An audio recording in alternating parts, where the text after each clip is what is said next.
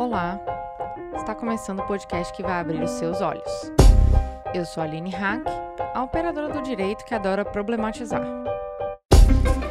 Antes de mais nada, eu quero agradecer aos nossos apoiadores e apoiadoras, vocês são incríveis. É com a ajuda de vocês que o nosso projeto se torna possível e independente. Graças a esse apoio de padrinhos e madrinhas, já conseguimos pagar o nosso servidor de podcast, mas, gente, precisamos ainda mais de vocês. Esse ano eu passei no mestrado e vou pesquisar podcast e mulheres podcasters. Só que com isso eu tô com os recursos ainda mais limitados e é essa ajuda de vocês que mantém esse projeto no ar. Sério, galera, entra lá no padrim.com.br barra olhares e a partir de cinco reais você já ajuda muito a gente. E ainda recebe quinzenalmente uma newsletter feminista feita pela nossa colaboradora, a jornalista Nayara Machado. Outro recadinho importante. Se você não tem como ajudar financeiramente o Olhar, está tudo bem. Você pode ajudar a gente mesmo assim. Como? Indicando a gente para aquela sua amiga, irmã, prima, tia, vizinha, colega do trabalho da faculdade que você sabe que vai ser impactada pelo nosso conteúdo. Indicar a gente nas redes é muito importante e estamos em todas como Olhares Podcast, no Twitter, Facebook, Instagram e até no LinkedIn. Você pode também deixar comentários lá nos nossos posts no site olharespodcast.com.br, que além dos episódios, nós divulgamos uns textos incríveis sobre feminismo e sociedade escritos com muito carinho e responsabilidade pela nossa equipe. Vamos ajudar o Olhares a crescer nesse 2020? É nessa onda colaborativa que vamos construir um feminismo mais igualitário, justo e plural. Sigam as hashtags Mulheres Podcasters, LGBT Podcasters, Podosfera Negra e Podcasters PCD e conheçam as vozes que precisam ser escutadas nessa mídia tão amada que é o podcast. Agora chega de recadinho, né? Vamos para o episódio. Hoje nós falaremos sobre um documentário que abordará a subrepresentação das mulheres em defesa da lei de cotas e paridade de gênero. Vocês sabem que esse ano temos eleições municipais e as cotas eleitorais que garantem 30% das candidaturas para as mulheres podem não durar até lá. Dentro desse cenário, Mulheres de Brasília estão produzindo desde o segundo semestre do ano passado o documentário independente Me Farei Ouvir um grito de resistência e esperança em defesa da paridade de gênero e da promoção de mais mulheres na política. O projeto é sem fins lucrativos e a iniciativa não contou com recursos públicos, mas conseguimos o financiamento coletivo e o apoio de nomes de relevância nacional. São madrinhas do filme a atriz e cantora Clarice Falcão, a escritora e ativista Nana Queiroz, a empresária e presidente do grupo Mulheres do Brasil, Janete Vaz, a artista plástica Camila Soato e a cineasta e youtuber sobre maternidade Ellen Ramos. E eu, Aline Hack do Olhares Podcast e Caleidoscópio Digital. Temos também organizações em defesa das mulheres, como a União Brasileira de Mulheres, UBM, a ONG Artemis e o grupo de advogadas ativistas Temis, a ONG Elas no Poder e Elas Pedem Vista, e cerca de 20 artistas diferentes de muitas partes do Brasil que apoiaram essa iniciativa. A construção do episódio é em três blocos, falando primeiro o que é o Me Farei Ouvir, segundo, por que isso é importante para as mulheres, e terceiro, o que o projeto pretende atingir. Mas eu não quero dar spoiler desse episódio, então, para isso, eu chamei duas pessoas que estão diretamente envolvidas com esse projeto para conversar a respeito e contar as dores e as delícias de se produzir um projeto independente voltado à emancipação das mulheres. E elas são. Dandara Lima, eu sou uma das idealizadoras do projeto Me Farei Ouvir.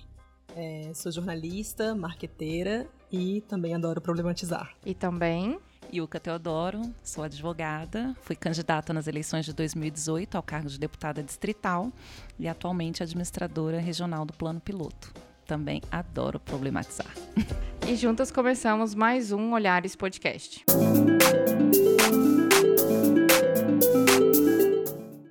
Bem, antes da gente começar, eu preciso dizer que a Ilka já pode pedir música no Olhares, porque já é a terceira vez que ela está participando, o que demonstra uma característica multipotencial dela de participar de vários episódios.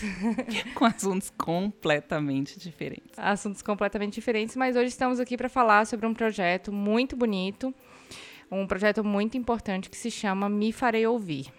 O projeto Me Farei Ouvir surgiu na, na minha vida como Aline e na vida do Olhares em 2019 numa proposta muito bacana e nós do Olhares e também da produtora Caleidoscópio Digital, da qual eu faço parte, é, decidimos apoiar esse projeto porque é um projeto que valoriza as mulheres, valoriza é, tudo aquilo que a gente acredita.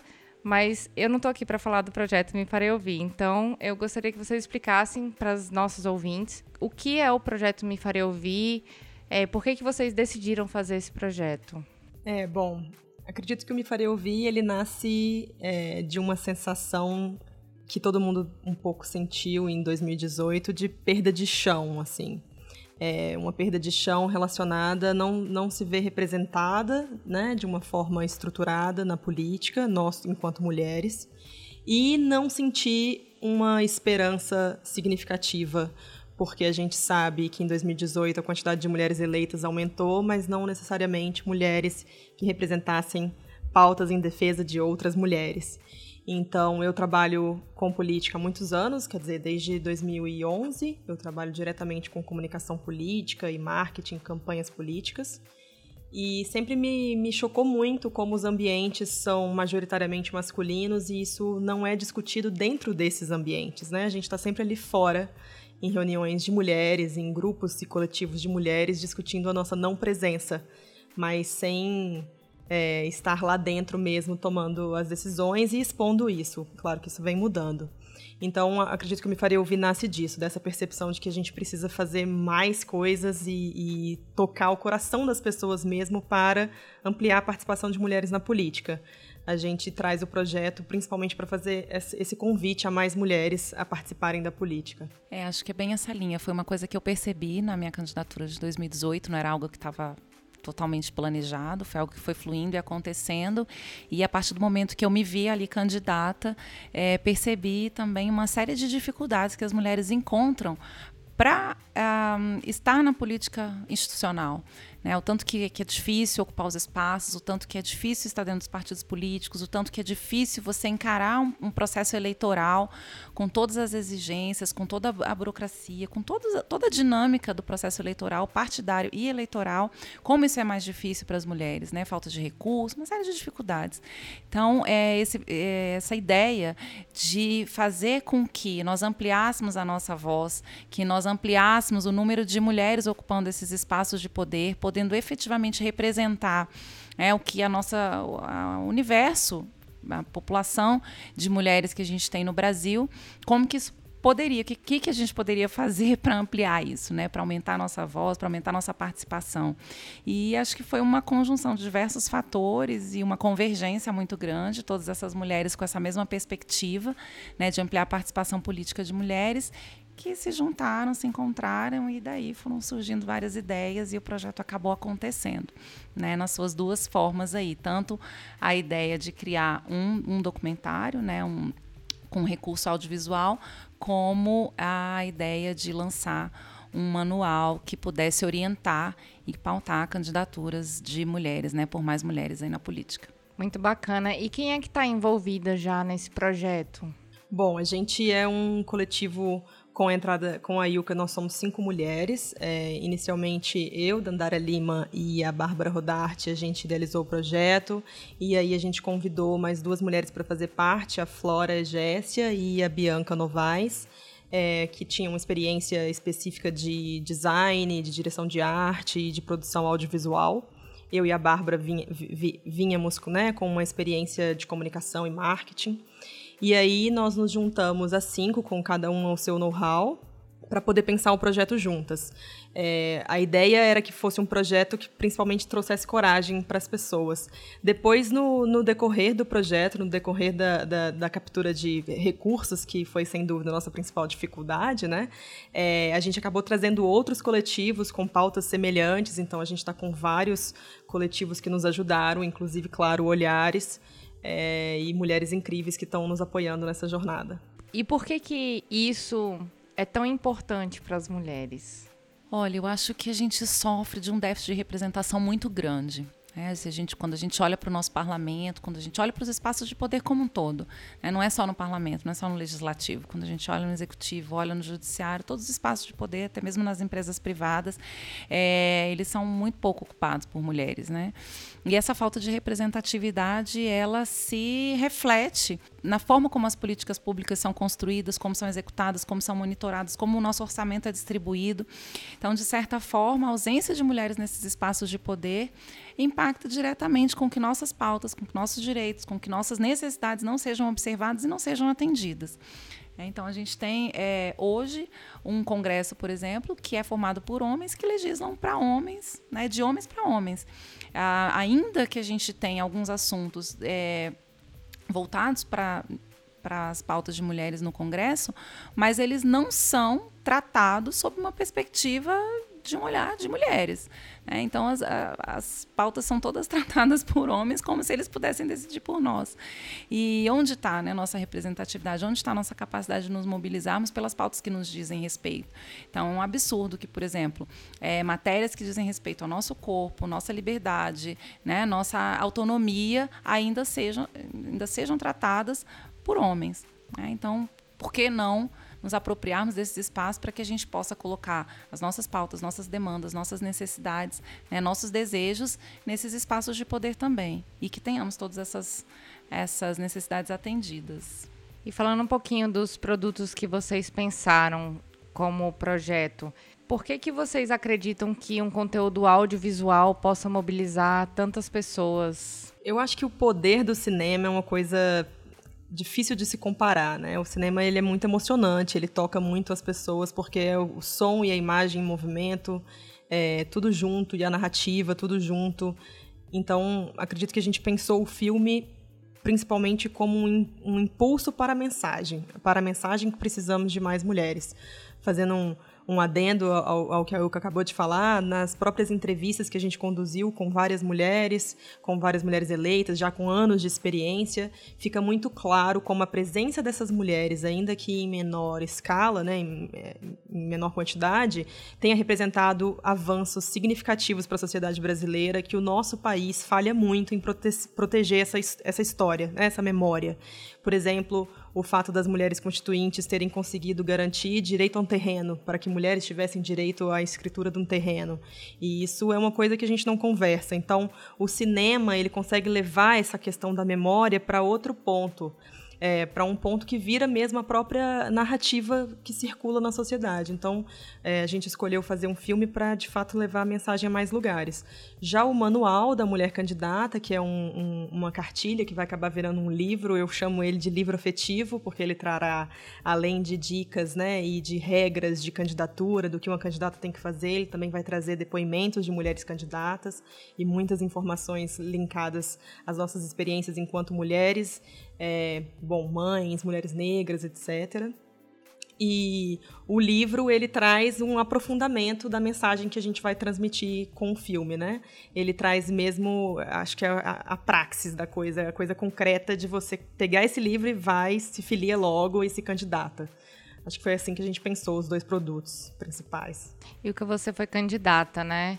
Você acha que se você tivesse esse manual em mãos, é, teria sido mais fácil para você?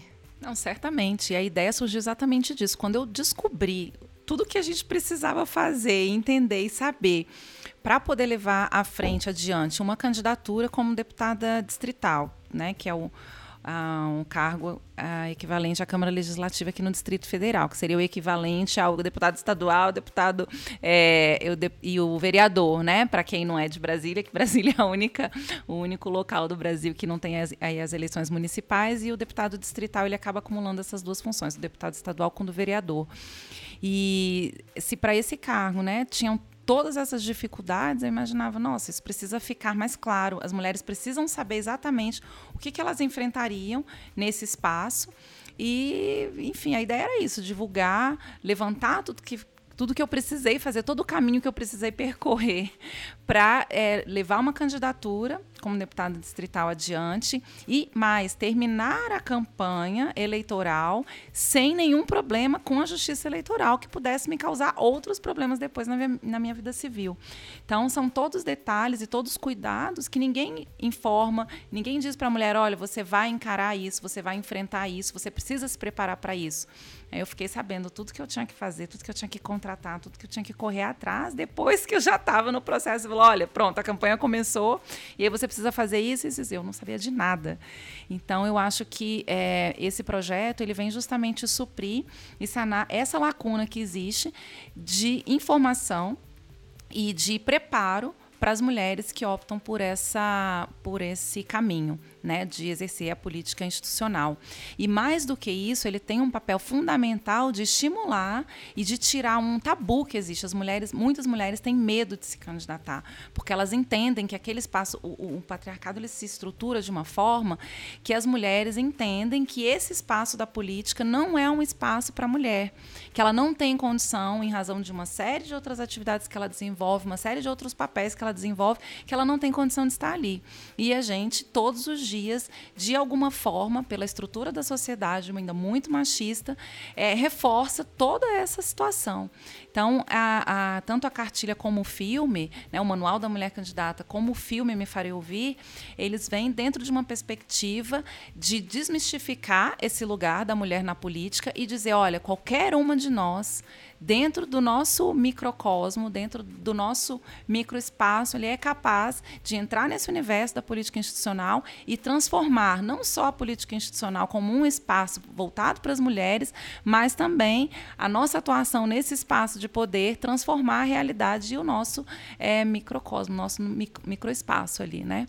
É, inclusive a partir de um processo de micropolítica. Então, eu entendo que é, o, esse projeto tem essa característica de estimular mulheres, desmistificar esse espaço da mulher no poder e fazer com que a gente possa promover uma verdadeira transformação, não só do espaço político, mas da sociedade como um todo. Acho que já deu para entender bem o que, que é o projeto Me Farei Ouvir. E a gente encerra esse bloco para falar no próximo um pouquinho mais sobre é, esse processo de produção do conteúdo e o processo é, de elaboração do projeto.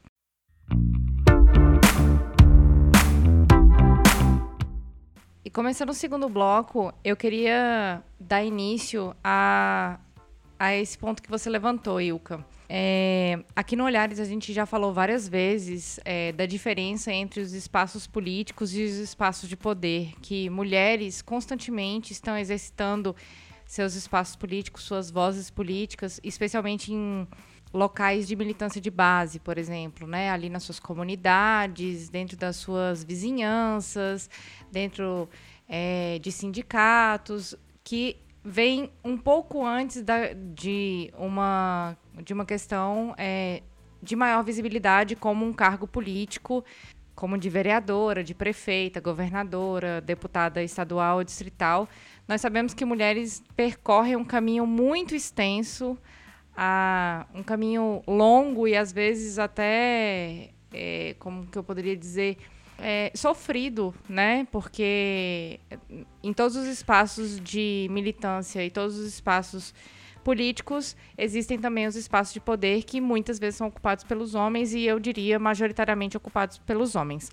Então eu queria que vocês explicassem um pouquinho para gente como é que vocês pensaram esse projeto numa perspectiva mais prática. Esse segundo é, bloco, eu gostaria que a gente conversasse um pouco é, como é que está a execução desse projeto. Então, como é que vocês pensaram nas vozes que iam compor a narrativa do filme? é, quem são as mulheres que estão participando como um apoio técnico e as dificuldades que vocês estão enfrentando nesse sentido. Você falou um pouquinho também do, do apoio coletivo, né, que aconteceu no ano passado. Queria que vocês contassem pra gente como é que está sendo esse percurso aí, esses caminhos. Bom, é, bem lá no começo, no ano passado, no começo do ano passado, eu e a Bárbara, a gente sentou com a Ilka, apresentou o projeto e a Ilka foi muito entusiasta e nos nos apresentou vários caminhos interessantes, exatamente pelo, pela experiência dela já ter sido candidata e também ser advogada.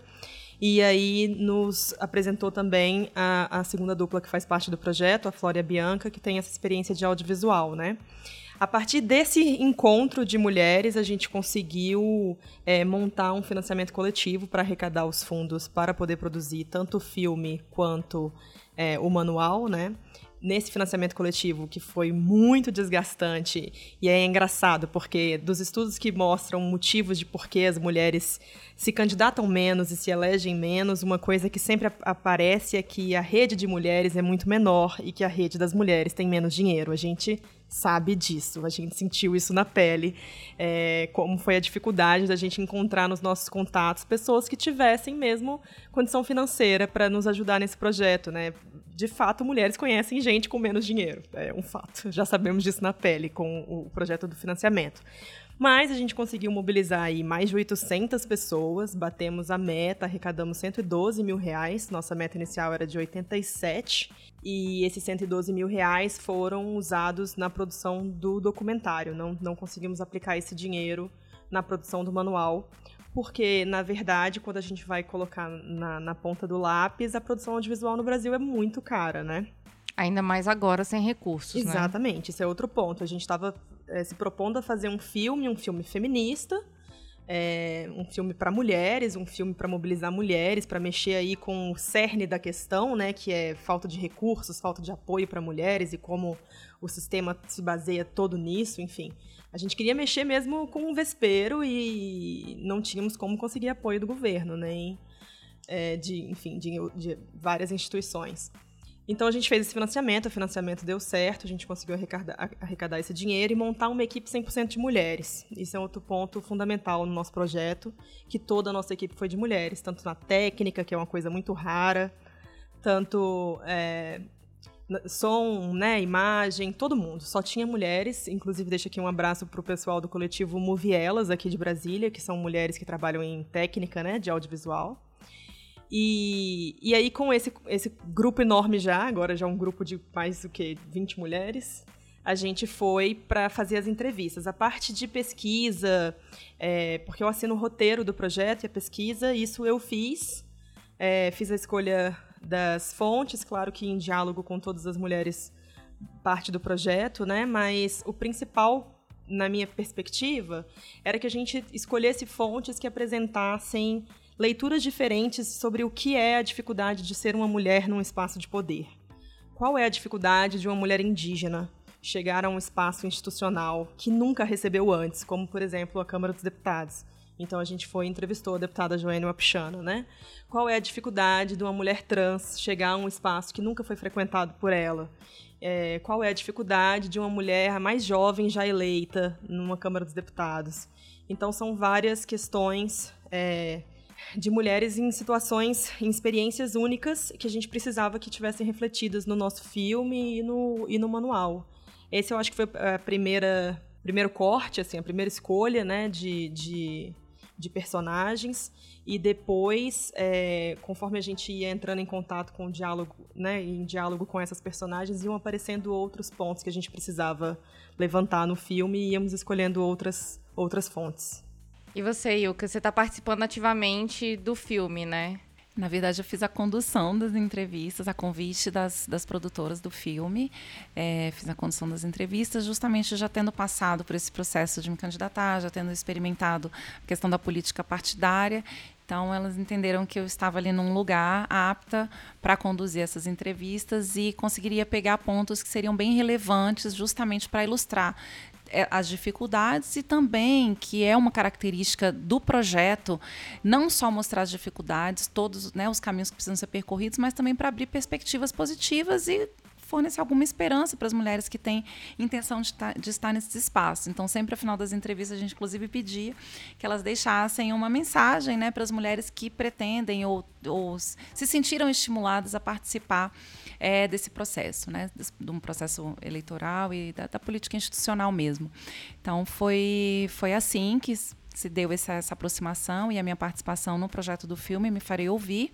E no tocante à cartilha, o Manual da Mulher Candidata, é, traz um pouco, né, o, no roteiro e a forma da abordagem, traz um pouco do que foi a experiência que eu vivi enquanto candidata, né? Todos os caminhos que eu precisei percorrer, toda a burocracia que eu precisei entender, desde a abertura das contas bancárias para recebimento dos recursos de partido, como do recebimento de doação, como funcionaria né, essa questão da doação, das campanhas de arrecadação, enfim, cada detalhe, contador, para que você tenha as contas sempre em dia, o processo de contabilidade eleitoral é um processo bem é, complicado e difícil e trabalhoso, então a gente é importante que a gente tenha todos esses passos. Então, todos esses detalhes a gente foi trazendo da experiência e, e, juntando diversas peças, diversas dicas, diversas expertises, diversos conhecimentos né, de advogados, a parte jurídica, a parte contábil, a parte de marketing, de campanha eleitoral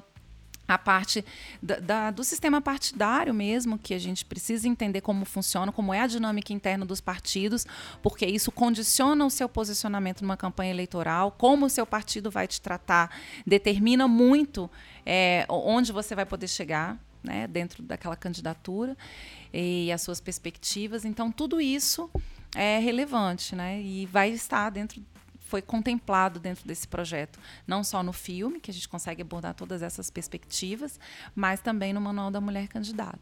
E eu acho que no final das contas é isso, assim, mostrar um pouquinho o que é o, o caminho e o processo, mas mais do que isso é um, uma luz, assim, uma, uma tentativa de encher de esperança né, as mulheres que estão aí fazendo, como você muito bem colocou no início do, desse bloco, é, são mulheres que, de certa forma, já fazem a política no seu dia a dia, nas suas escolhas, né, no exercício da sua liderança dentro da sua comunidade ou no espaço em que ela estiver transitando, seja no trabalho, seja né, na, na, na escola, na escola dos seus filhos, onde quer que elas estejam, as mulheres já fazem essa política muito bem.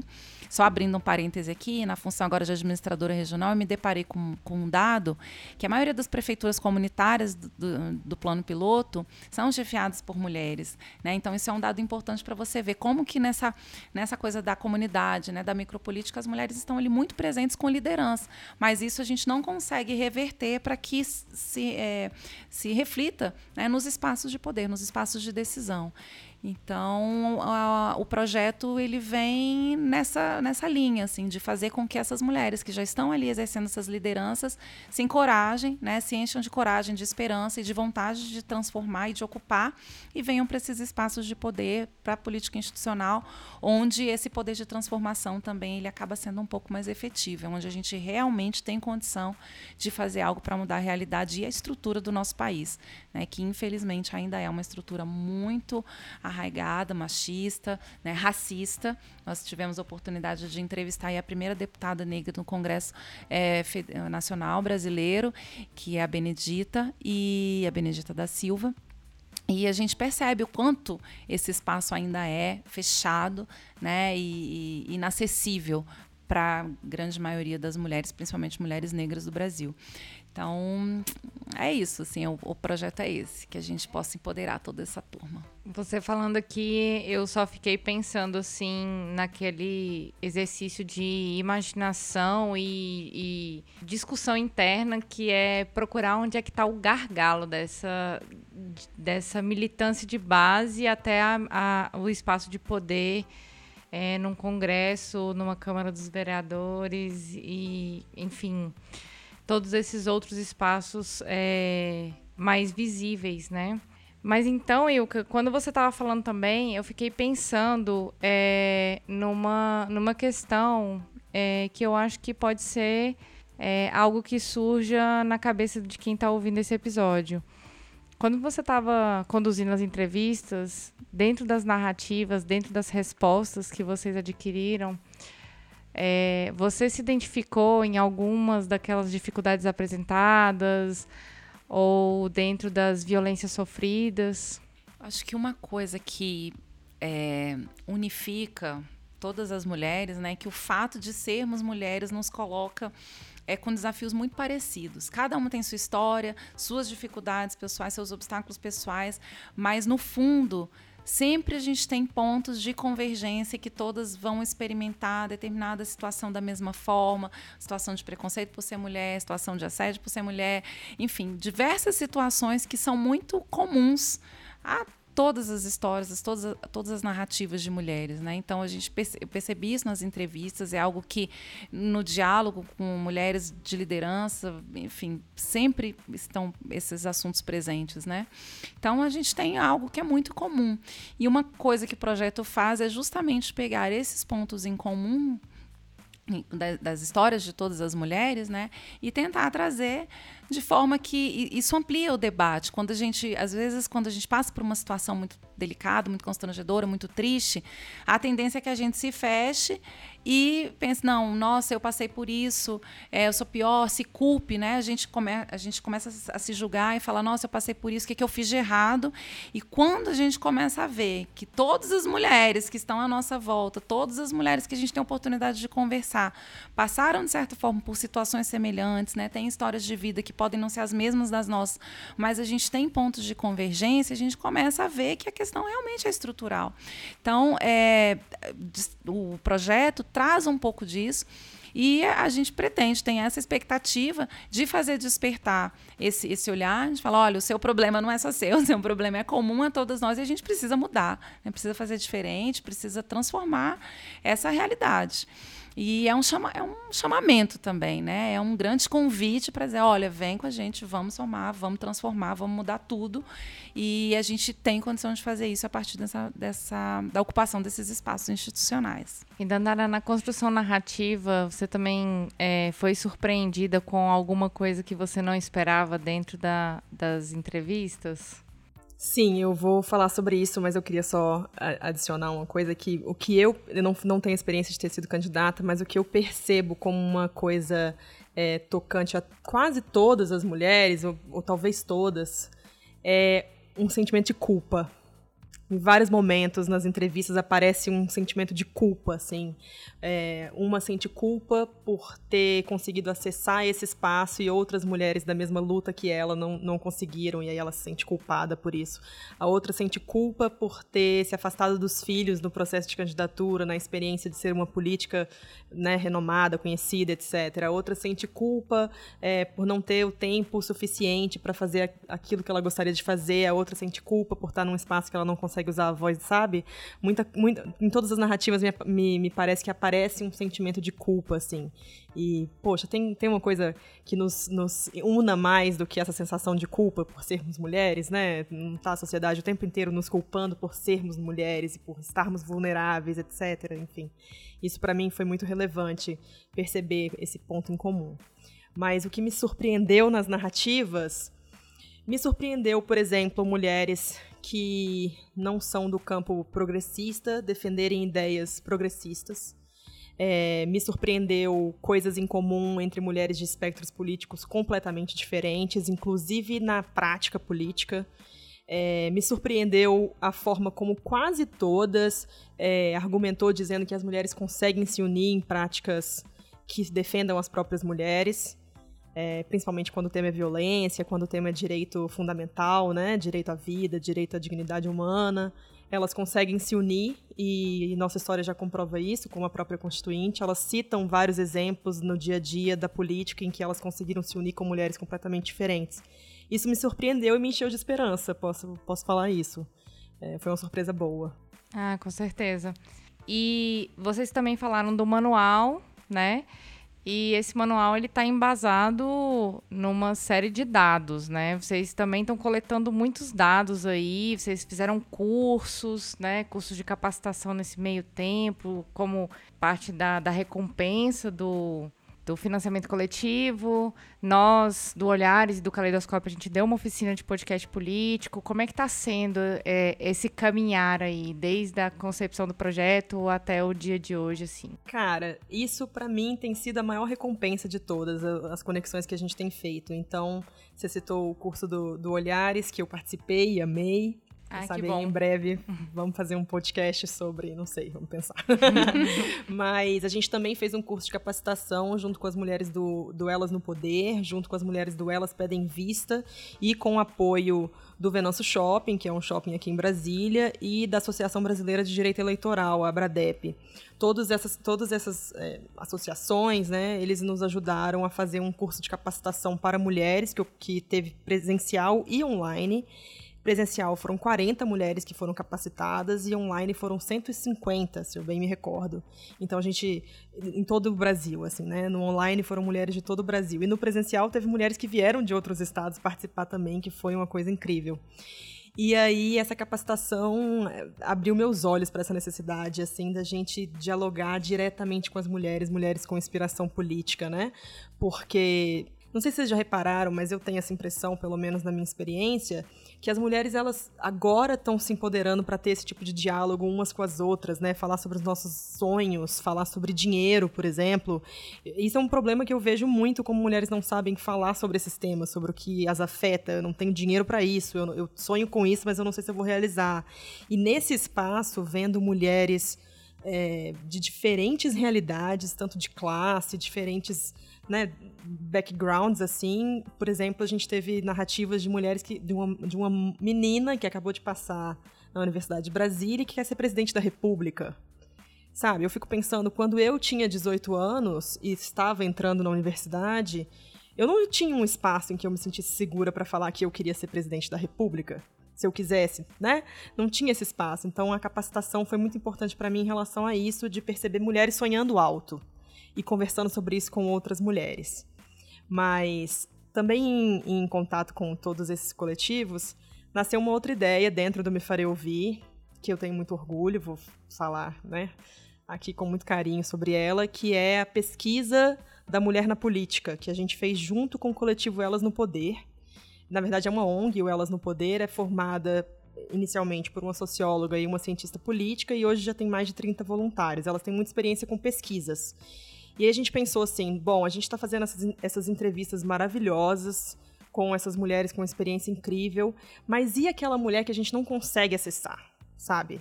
Aquela mulher que, que ama política, que se envolve, que é engajada, mas que não pensa em se candidatar. Ou se pensa, pensa naquele canto muito escondido da mente dela e que ela não verbaliza, como aconteceu lá na capacitação né, das mulheres verbalizarem que elas querem se candidatar. Aí decidimos fazer uma, uma pesquisa online. Essa pesquisa foi finalizada já, a gente fez durante dois meses. Acho que foram 45 dias, na verdade, que ela ficou aberta. E a gente captou resposta de 4.111 mulheres. Uau! E dentro desse universo, se minha memória não falha agora, 300 mulheres se candidataram e algumas foram eleitas. Então a gente também teve resposta de mulheres eleitas. E aí dentro desse universo tem de tudo que você possa imaginar. Tem mulheres de direita, de extrema direita, que né, a gente faz, fazia essa pergunta na pesquisa, as mulheres se posicionaram ideologicamente, então tem informação sobre gênero, classe, raça, tem informação sobre orientação sexual e tem perguntas abertas também. E aí o que eu acho importante deixar aqui para a gente fechar esse bloco é que uma coisa que me toca muito nessa pesquisa e que com certeza vai tá estar refletido no manual, né, que eu acho que é importante, é que essas 4.111 mulheres que tomaram a iniciativa de responder uma pesquisa que abertamente te pergunta se você tem interesse em política, é, tem um momento na pesquisa que a gente fazia a pergunta: você já se candidatou? Aí aquelas que disseram não, a gente perguntava por que não? E aí a, ma a esmagadora maioria respondia variáveis da resposta: eu não tenho perfil. E aí uma coisa que a gente se pergunta, né, é que perfil é esse? E se existe esse perfil para ser candidato, ser candidata, é mesmo esse perfil que a gente quer manter? Eu respondi: eu não tenho coragem. É a mesma coisa. É a mesma coisa. É a mesma coisa. Eu não tenho perfil, então teve gente que falou, não é muito minha cara. Por que, que não é sua cara? Qual é a cara de um candidato, de uma candidata? Não deveria ser sua cara? Então acho que é essa mensagem que a gente quer deixar, assim, isso, isso fecha bem para mim, assim. É a sua cara, é o seu perfil, é o que a gente precisa, você, sabe? Até porque tem uma questão, você falou em dois pontos aí importantes, a questão do perfil e a questão do dinheiro.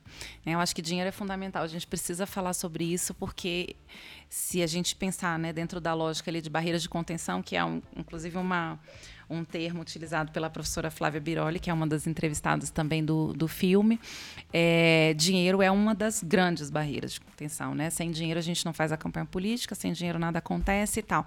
Mas antes do dinheiro tem essa questão da mulher se sentir é, pronta, né? Ou se não pronta, mas ah, em condições de concorrer.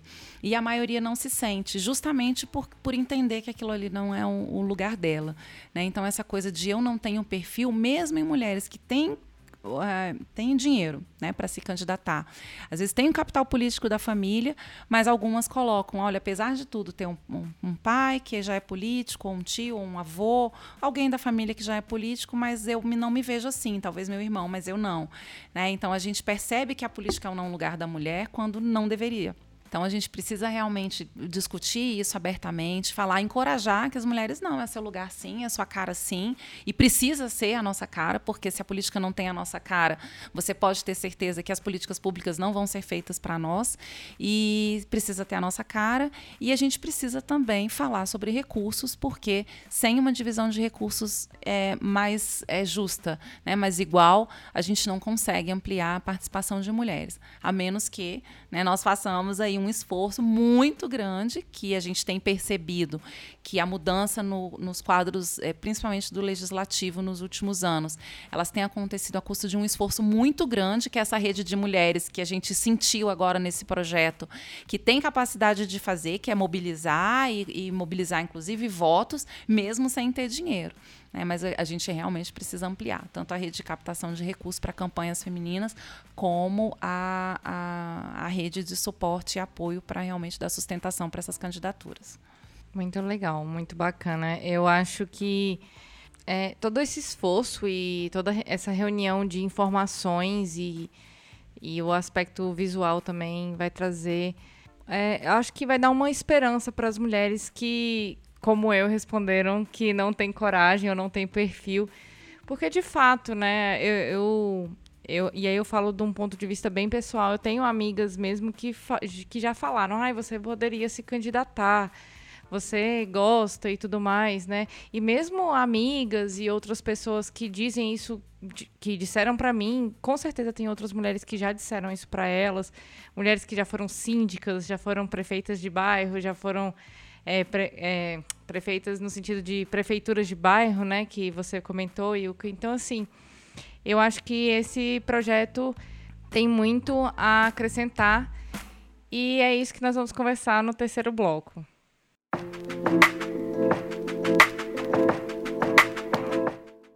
E dando início ao terceiro bloco, vamos falar um pouco de futuro, né? Eu queria conversar nesse bloco sobre dois aspectos. O primeiro aspecto é que vocês digam é, para as pessoas que, que estão ouvindo o nosso episódio que muito provavelmente vão acessar o manual da candidata quando estiver disponível, o documentário Me Farei Ouvir.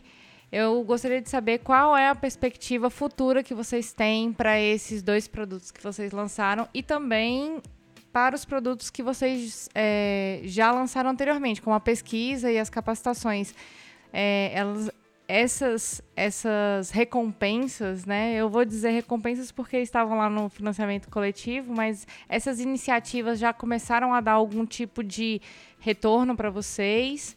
E o que, que vocês esperam agregar é, no, no documentário e no manual da candidata? É, eu acredito que retorno emocional e de contatos. Oh. Muitos.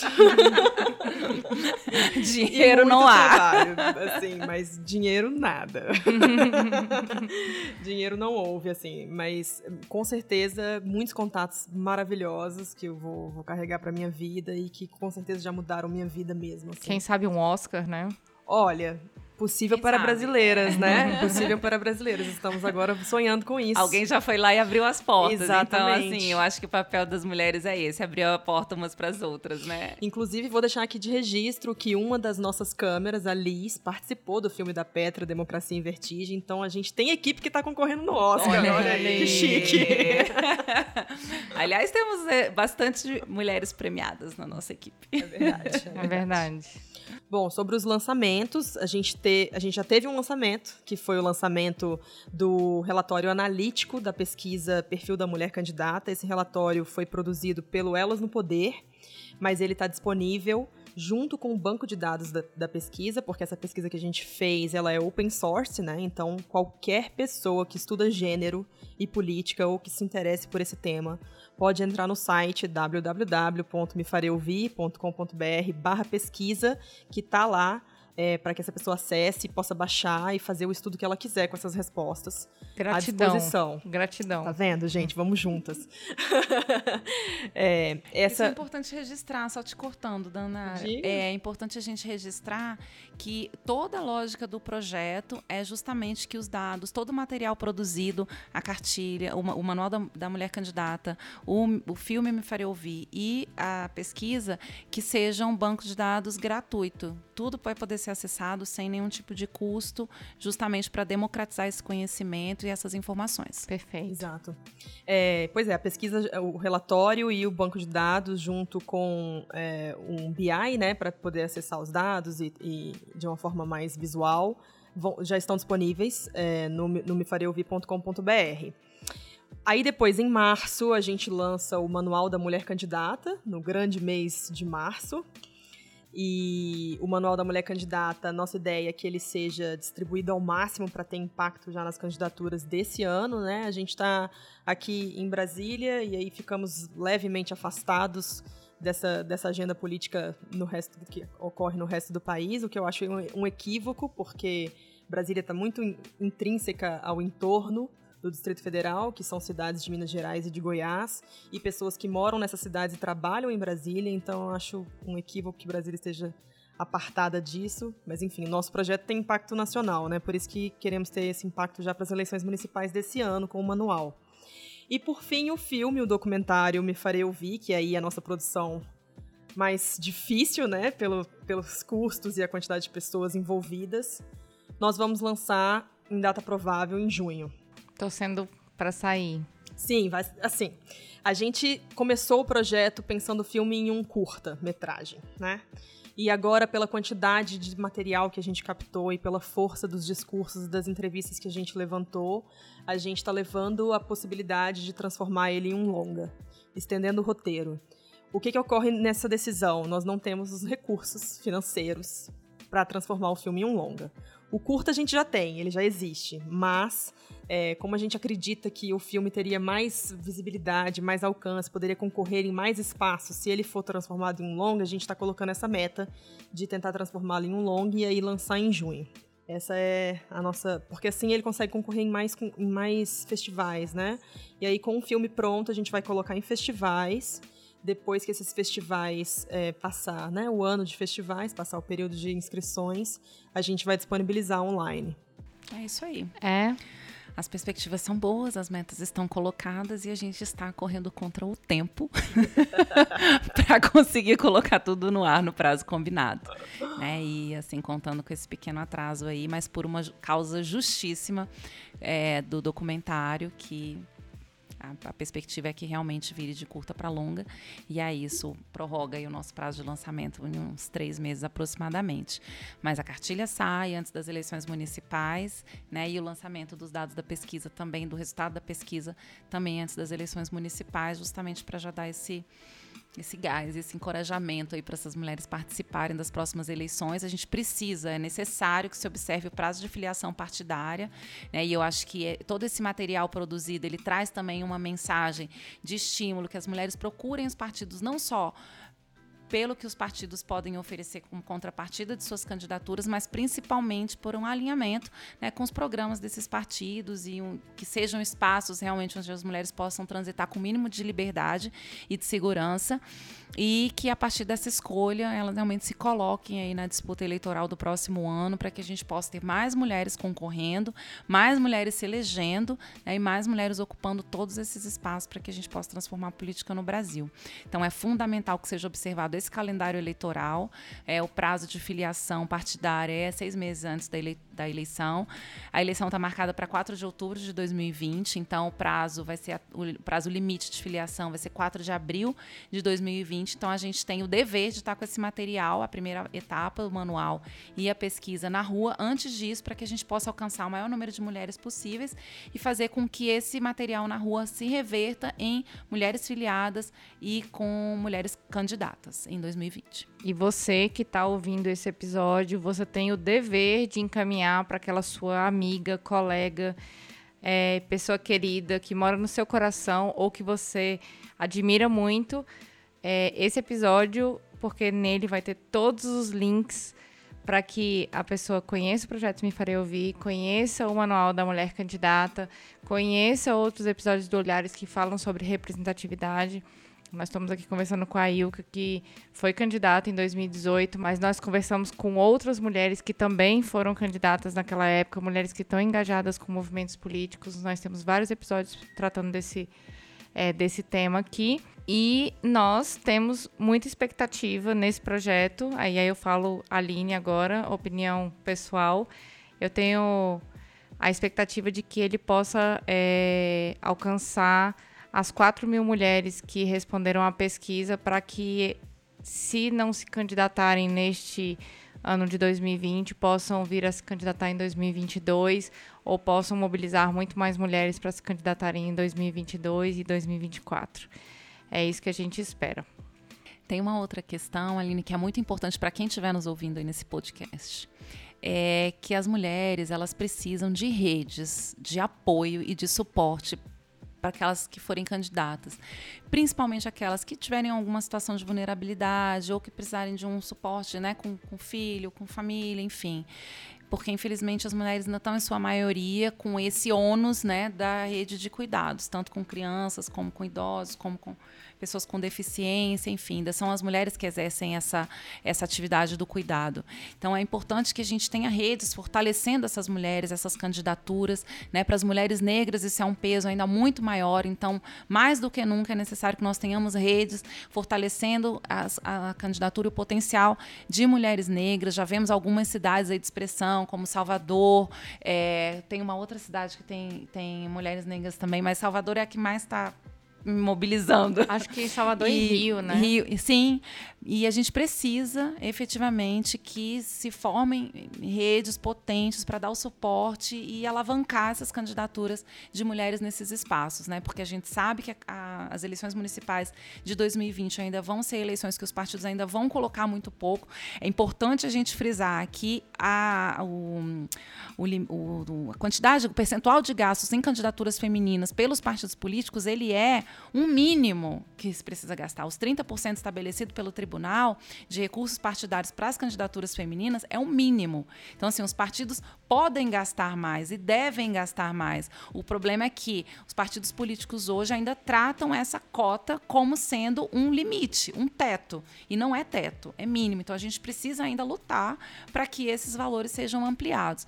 Mas, infelizmente, nas eleições de 2020, a gente sabe que vai ser uma, vamos, é, serão eleições que os partidos ainda vão colocar muito pouco dinheiro em candidaturas femininas. Então, mais do que nunca, a gente vai precisar de uma grande rede de apoio, uma grande rede de disseminação por redes sociais é, das candidaturas de mulheres, principalmente essas candidaturas que têm potencial transformador muito grande, é, para sustentar isso. Então, mais do que se candidatar, formem redes em seus lugares, em seus espaços, para dar sustentação para as candidaturas de mulheres. É, eu queria acrescentar uma coisa, que inclusive o que a Flávia Biroli, né, que é professora aqui da UNB, da ciência política é, comentou, que é esse mínimo de 30% para mulheres, mas é um 30% que não é regulamentado em relação a como esses 30% serão distribuídos.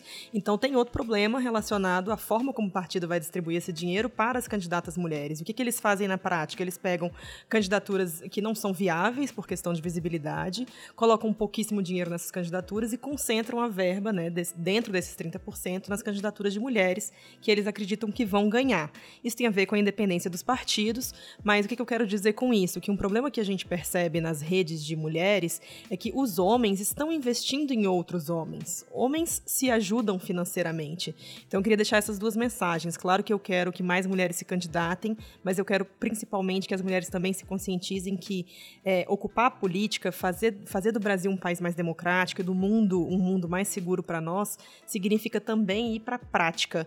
Ir para a prática não só em manifestar, em estar conscientizada, em estar preparada para reagir, como também para a prática para meter a mão no bolso e auxiliar outras mulheres a chegarem aos espaços que elas precisam chegar. Tem uma outra coisa que a gente identificou nas eleições de 2018 é que cresceu muito o número de pessoas que estavam decididos a votar só em mulher, justamente já dentro de uma lógica, uma perspectiva de alterar a realidade, de investir na questão da, da igualdade de representação. Então tinham pessoas que já estavam imbuídas dessa ideia, não, só vou votar em mulher. Então eu espero, realmente do fundo do meu coração e desejo que nas eleições de 2020, nas eleições municipais de 2020, que nós tenhamos aí que isso tenha se multiplicado essa ideia de vamos votar em mulheres, né? E de preferência, assim, vamos votar em mulheres, mulheres negras, mulheres indígenas, para encher as câmaras de vereadores e as prefeituras, né?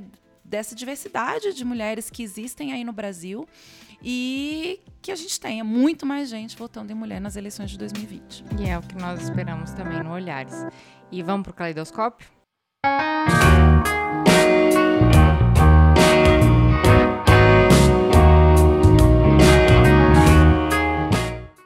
E começando o nosso bloco de indicações, o Caleidoscópio, para você que chegou aqui agora nesse episódio, nunca ouviu Olhares, esse é o momento que a gente pede para as nossas convidadas fazerem o seu jabá e também indicarem ah, livros, documentários, ah, textos, o que quiserem que esteja relacionado a esse episódio. Vamos começar pela Ilka. Ilka, o que, que é que você tem para indicar para gente? Bom, antes de mais nada, né, já que é o momento jabá, obviamente, o nosso site, nossas redes, Me Farei Ouvir, mefareiouvir.com.br e nas redes sociais Me Farei Ouvir, arroba Me Farei Ouvir, a gente está lá no uh, Facebook e no Instagram, então não deixem de acessar.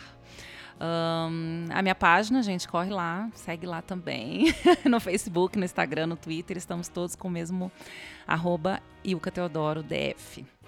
E aí tem uns artigos, inclusive recentemente um dos mais lidos do Correio Brasiliense, na, na parte de opinião, é Necropolítica de Saúde, Mulheres Negras.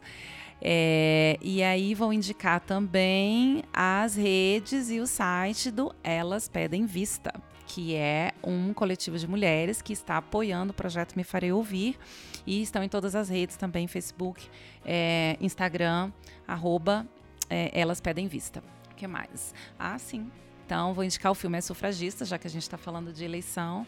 Né? Acho que vale a pena ver aí o filme As Sufragistas. Está disponível em várias, várias é, coisas de streaming, como chama isso? Plataformas. Plataformas de streaming, exatamente. Então, é As Sufragistas, que falam justamente do movimento é, pelo voto das mulheres na Inglaterra aí no século retrasado, não é nem no século passado, no século retrasado. Você vê que nossa luta vem de longe, né?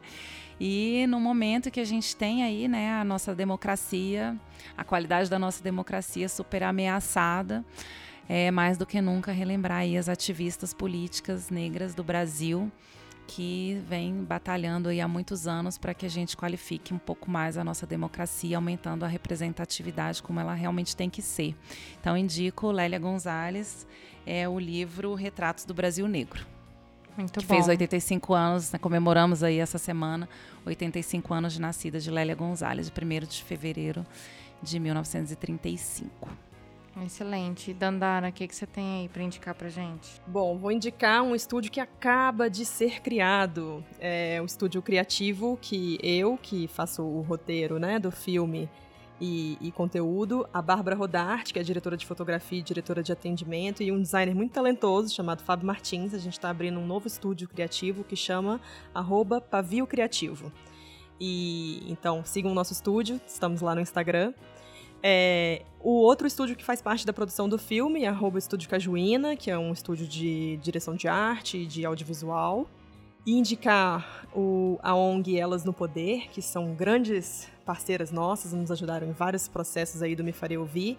O Elas no Poder está precisando muito da gente, então no bloco anterior a gente estava ali falando sobre ajuda, ajudar a outras mulheres. Vamos ajudar o Elas no Poder, porque elas estão com um projeto de lançar um portal é, para capacitação de mulheres pré-candidatas. O curso que elas ministram pelo Brasil afora, elas já ministraram mais de, de, elas já capacitaram mais de 500 mulheres. Esse curso vai ser colocado num portal, um Netflix para pré-candidatas.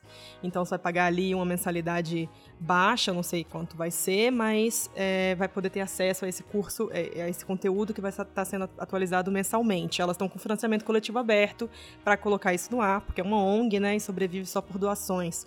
O financiamento é bit.ly, bit.ly barra doe para o Elas. Doe para o Elas. E por fim, eu vou indicar aqui um livro da Flávia Biroli, que foi nossa entrevistada no Me Farei Ouvir, o Gênero e Desigualdades, que foi lançado em 2019, com foco em especial para um estudo que ela faz sobre a ética do cuidado. Eu sinto que precisamos falar mais sobre isso é, e o cuidado relacionado a, a, aposentados, a nossa previdência e relacionado aos filhos, enfim, ética do cuidado dentro do, do livro da, da Beroli, é a mensagem que eu deixo aqui. E eu vou deixar uma indicação que já foi feita aqui no Olhares por outras convidadas, mas eu tive o prazer de ler esse livro agora nas férias, que é O Feminismo é para Todo Mundo, da Bell Hooks, ele fala um pouquinho sobre como funciona é, essa construção política é, dentro dos espaços das mulheres, dentro da militância de base, dentro da, dos espaços acadêmicos e dentro das nossas casas. Fala de maternidade, fala de, da importância de, da sororidade. Né? Então, eu acho que é um excelente manual para quem está querendo aprender um pouco mais sobre feminismo é muito didático. Eu fiquei impressionada com a, a potência dessa mulher e a capacidade dela de escrever de uma forma tão simples, tão acessível. Eu acho que é, é tão acessível quanto a forma como a Chimamanda escreve, assim. Eu acho que é, é acho que é porque ela é educadora, né? Então é uma forma de acessar melhor o conteúdo e transmitir também melhor o conteúdo.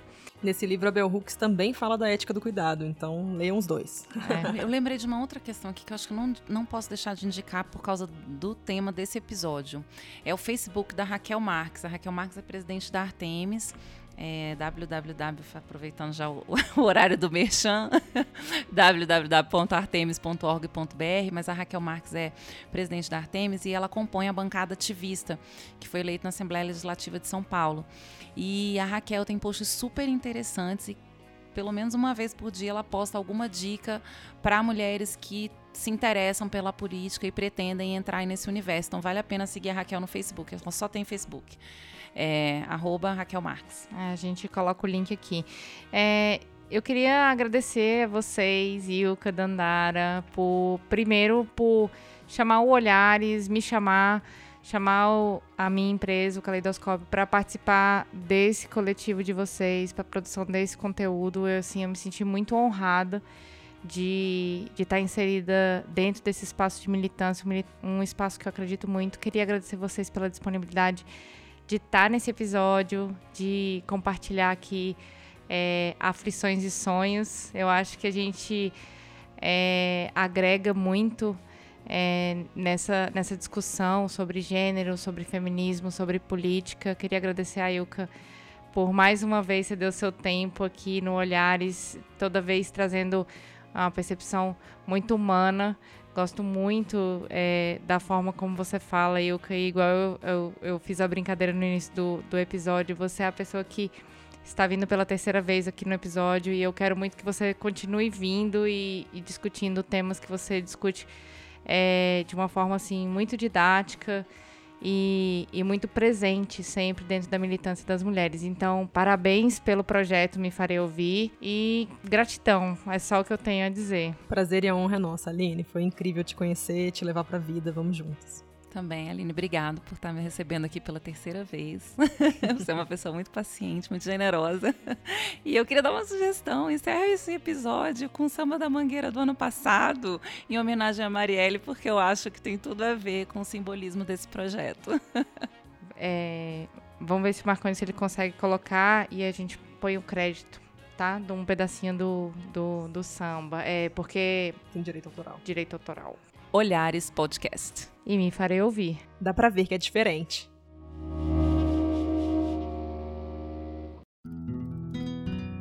Esse podcast é uma produção Caleidoscópio Digital.